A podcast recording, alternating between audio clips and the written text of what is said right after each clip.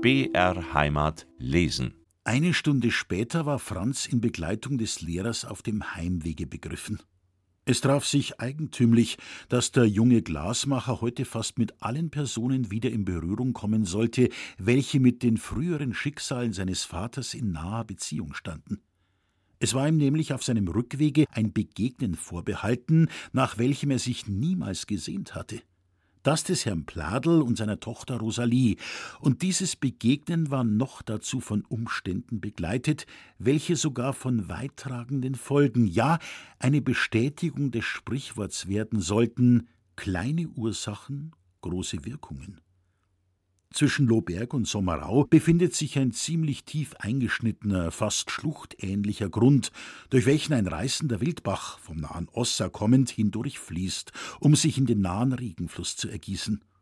Wie alle Wildwasser im Frühjahre ging auch dieser Bach gerade jetzt außerordentlich hoch und reißend, als der Lehrer und Franz an demselben ankamen, um auf dem Fußsteige von Lohberg nach Sommerau zu gelangen.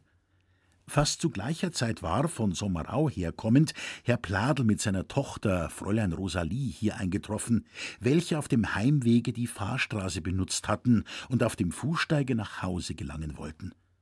Als aber Herr Pladel vor dem Stege ankam, welcher nur aus einem schmalen, über mehrere große Steine gelegten Brette bestand, das wegen des hohen Wassers fast von demselben bespült war, hemmte der Hüttenherr seine Schritte denn er wagte es nicht, dem schwankenden Brette seinen schweren Korpus anzuvertrauen.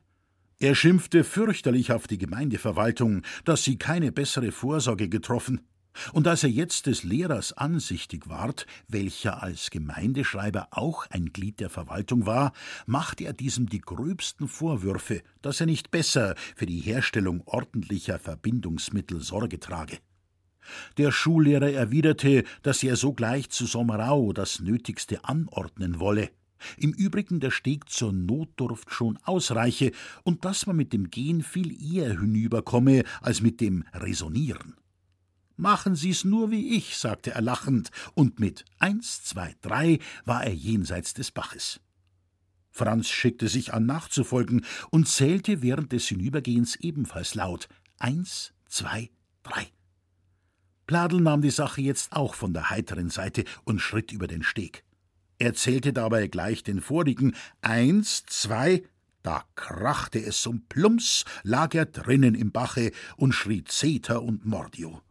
Rosalie schrie laut auf. Der Lehrer schrie auch, aber nicht aus Schrecken, sondern vor Lachen. Franz jedoch sprang dem Hüttenherrn nach und half ihm wieder aufs Trockene. Dieser schimpfte jetzt in allen Tonarten und war über des Lehrers schallendes Gelächter ganz wütend. Die Sache war aber noch nicht abgetan. Der Papa war jenseits, Rosalie diesseits des Baches und die Verbindung zwischen beiden, der verhängnisvolle Steig, gebrochen. Was war zu tun? Das Mädchen war in sichtlicher Verlegenheit, aber Franz, welcher mit einigen Sprüngen wieder jenseits angelangt war, wandte sich an Rosalie. Ich will Sie hinübertragen, Fräulein, sagte er. Sie dürfen sich meinen Armen schon anvertrauen. Warum nicht gar? erwiderte mit einem Blick der Verachtung das Mädchen. Das werde ich nie tun. Dann müssen Sie einen großen Umweg machen, sagte Franz. Es darf Sie nicht genieren, wenn Sie von mir einen Dienst annehmen. Eine Gefälligkeit, verbesserte das Mädchen, eine Gefälligkeit von einem Schränk. Nun, entgegnete Franz lachend, tut Ihnen der Esel eine Gefälligkeit, wenn Sie ihn spazieren reiten? Sie betrachten es gewiss nur als Dienst.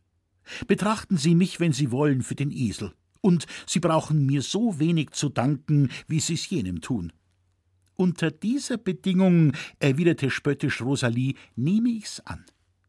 Franz nahm hierauf das Mädchen schnell in seine Arme und trug es wie eine Puppe an das andere Ufer. Pützi Gott, Fräulein Rosalie, sagte er und sprang, ohne ein Wort der Anerkennung abzuwarten und auch zu hören, wieder ans jenseitige Ufer zu dem Lehrer, mit welchem er dann ohne Aufenthalt den Weg nach Sommerau und über den Brennes fortsetzte. Franz hatte dieses Abenteuer vergessen, bevor eine Stunde vergangen. Nicht dasselbe war bei derjenigen der Fall, welche in so beleidigender Weise seinen Dienst angenommen und statt eines Dankes mit Rohheiten belohnt hatte. Der Vater resonierte während des Nachhausegehens in einem fort auf den Lehrer, welcher sich erlaubte, ihn in seiner Bedrängnis auszulachen, und nahm sich vor, die ganze Gemeindeverwaltung wegen der schlechten Instandhaltung der Verbindungsmittel zu verklagen. Dann zankte er mit dem Mädchen, weil dieses den Vorschlag gemacht, den Fußweg einzuschlagen. Dann schimpfte er über das Wasser, das seine Kleider durchnässt, und über sich selbst, dass er so unvorsichtig war, über das schwache Brett zu gehen. Zu Hause angekommen, gab es dann einen neuen Auftritt mit der Frau, den Kindern und den Dienstboten, wie es alle Tage der Fall war. Denn seinen Ärger über die meistens selbstverschuldeten Störungen im Geschäfte ließ er in der Regel an seinen Hausgenossen aus, die ihm freilich auch hinreichend Ursache dazu gaben. Die Hüttenfrau nahm keine Rücksicht auf die bedeutend geringer gewordenen Einkünfte, im Gegenteile brauchte sie jetzt mehr Geld als früher, wo Herr Pladel noch nach Tausenden rechnete. Die Kinder waren jetzt fast alle in einem Alter, wo bedeutende Summen für dieselben verwendet werden mussten. Zwei Söhne waren auf fernen Studienanstalten, taten aber so wenig gut und machten trotz ihrer Jugend so viele Schulden, dass man sie nirgends lange aushielt und die nichtsnutzigen Buben mussten schon nach wenigen Jahren mit Schand und Spott wieder zurückkehren in das elterliche Haus. Kein Wunder, dass Herr Pladl auf diese Weise all seine gute Laune verlor, aber sein unwirsches Benehmen machte ihm von Tag zu Tag mehr Feinde. Die besten Arbeiter verließen seine Hütte, und die Gläser von Oberlohberg hatten ihr ganzes Renommee nach und nach verloren.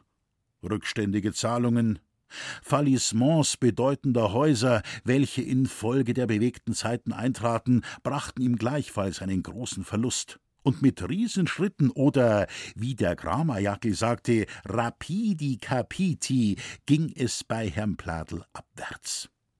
Dazu der Krieg im eigenen Hause, das verschwenderische, dem Laster des Trunkes und der Lotterie sich hingebende Weib, die liederlichen Kinder. Herr Pladl war zu bedauern. Rosalie, das siebzehnjährige Mädchen, das verhätschelte Schoßkind des Vaters, war ohne alle Grundsätze groß geworden. Das stattlich herangewachsene große Mädchen mit den rötlich blonden Haaren, dem weißen feinen Teint, dem edel geformten Gesichte und den himmelblauen Augen hätte für schön gelten können, wenn dem Anzuge und den Haaren mehr Sorgfalt zugewendet worden wäre wenn diese schönen Augen nicht gar so leblos gewesen wären. Arme Augen. Warum glänzet ihr denn nicht im Frühlinge des Lebens? Spiegel der Seele, konntest du niemals wieder strahlen von seligem Glück? Arme Seele, an welcher der Frühling vorüberzieht, ohne ein einziges Blümlein zurückzulassen nicht einmal ein Totenblümlein, das die kalte Öde ihres Herzens wenigstens mit stiller Wehmut hätte unterbrechen können. Doch sie trug keine Schuld an dieser Verwahrlosung von Geist und Herz. Der täglich sich wiederholende Krieg im eigenen Hause, die Lieblosigkeit der Geschwister, welche mit neidischen Augen auf die Bevorzugte des Vaters blickten, und der dadurch herbeigeführte fortwährende Streit, der Mangel an wahrer Religion, dem echten Kitt des häuslichen Glückes, kurz, es fehlte aller und jeder Anlass zu einer geistigen Anregung, und Rosalie hatte es bis jetzt noch nie empfunden, dass ihr fast alles mangelte, was das Leben hätte schön machen können. So war es um Rosalie bestellt, bis zu dem Momente, wo sie von Franz über den reißenden Wildbach getragen wurde. Ein Dienst, für welchen sie keine Silbe des Dankes, wohl aber Worte des Spottes und der Beleidigung fand. Das Mädchen war seit jenem Augenblicke unzufrieden mit sich selbst. Sie ärgerte sich, dass sie Franzens Anerbieten angenommen. Da es aber einmal geschehen, so meinte sie, hätte sie wohl dem Burschen für seine Bemühung einen Geldsgott sagen können. Dieser Gedanke dieser Selbstvorwurf wollte Rosalie nicht mehr verlassen. Als ihr Vater zu Hause wieder auf sein unwillkommenes Bad polterte, konnte das Mädchen nicht umhin zu sagen, es war doch schön von dem jungen Schränk, dass er dir so schnell beigestanden ist in der Not und auch mir so gefällig war. Wir hätten ihm danken sollen. Dummes Geschwätz, erwiderte jetzt Pladel. Einem Schränk für etwas danken? Kein Mensch hat es ihn geheißen, uns einen Gefallen zu tun. Er hat sich selbst aufgedrungen, der dumme Mensch, und ich werde mir solch ungebetene Dienste verbitten. Also hätte er dich im Bache liegen lassen sollen? fragte das Mädchen. Ja, schrie der Vater aufgeregt, lieber will ich ersaufen, als von einem Schränk einen Dienst erbitten. Wer ist schuld an unserem Unglück als der Schränk? Seinetwegen ist der Prannes aus meinem Dienste getreten und geht auf der Hütte alles verkehrt. Kein Tag vergeht, ohne dass ich unseren Herrgott bitte, dass er seinen Blitz herabschleudere auf die ganze Sippschaft. Dieser Blitz, entgegnete Rosalie stotternd und mit gedämpfter Stimme, hat aber bis jetzt immer nur unser Haus gefunden und weiß auch künftig keinen anderen Weg. Meinethalben schlagt das ganz zamm, schrie erhitzt der Hüttenherr, indem er, die Tür hinter sich mit Gewalt zuschlagend, das Zimmer verließ. Rosalie entfernte sich ebenfalls. Sie wollte allein sein und eine Stickerei zur Hand nehmend, setzte sie sich auf eine Ruhebank in dem zunächst des Hauses befindlichen Garten. Hier war es Frühling, und eine angenehme laue Luft wehte durch das Tal des weißen Regens. Rosalie hatte ihre Arbeit alsbald aus der Hand gelegt und blickte nachdenkend hinaus in die Gegend. Es war so feierlich still. Die Waldungen am Arber und Ossa erglühten in den Strahlen der scheidenden Sonne in unbeschreiblich schönen, dunkelvioletten Tönen. Rosalie blickte schweigend nach diesem herrlichen Spiele der Natur. Es war ihr, als ob das Herz davon erwärmt und das zerrissene Gemüt wieder erquickt würde. Sie dachte an nichts Bestimmtes, nur als ihr Auge jetzt über den Brennes hinglitt, flüsterte sie leise Dort ging er hinüber, zufrieden und glücklich und mich verachtend. Was war es, dass Rosalie ihr Tuch vor die Augen hielt? Weinte sie? Lange weilte sie auf diesem Platze. Sie achtete nicht des Dämmerlichtes der hereinbrechenden Nacht und das bereits am Firmamente der Abendstern mit flimmerndem Gruß den Beginn einer reizenden Frühlingsnacht verkündete. Fast erschreckt fuhr sie von ihrem Sitze auf, als im Hause die gellende Glocke zur Abendmahlzeit ertönte. Sie kehrte dahin zurück.